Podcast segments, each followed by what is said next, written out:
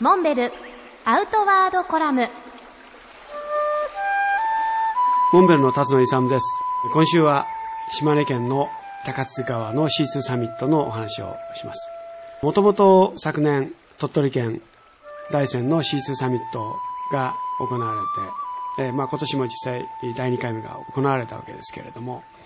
それに倣ってお隣の島根県でもこの C2 サミットをぜひ誘致したいという地元の要請を受けて第1回の高津川の C2 サミットが実現しました。島根県っていうのは東西に250キロぐらい極めて細長い県ですけれどもその最も西の端に位置する増田市に流れ込むこの川が高津川これは一時日本一の清流に選ばれたほどの美しい環境と水質を誇っています。まあ、このイベントのスタートは高津川の右岸をスタートしてシーカヤックで一旦海に出て再び高津川に戻り上流に漕ぎ上がる約10キロの道のりをシーカヤックで走行します。そこから自転車に乗り換えて、なんと35キロのアップロードを自転車で漕ぎ上がる。でそこから標高差1000メーターぐらいの登山を行う。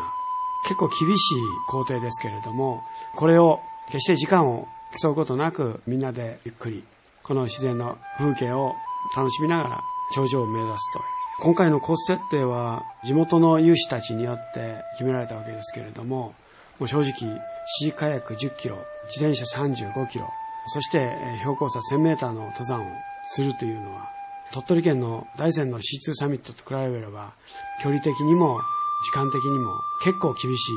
コース設定になっていますが、朝ね、6時スタートですから、閉会式が夜の6時という、この間12時間あるという。これはまあ、名実ともに厳しい工程になったなと。僕はスタートでみんなに気合を入れて、ゴールでみんなを拍手で迎えると。そういう役割でいきたいと思っております。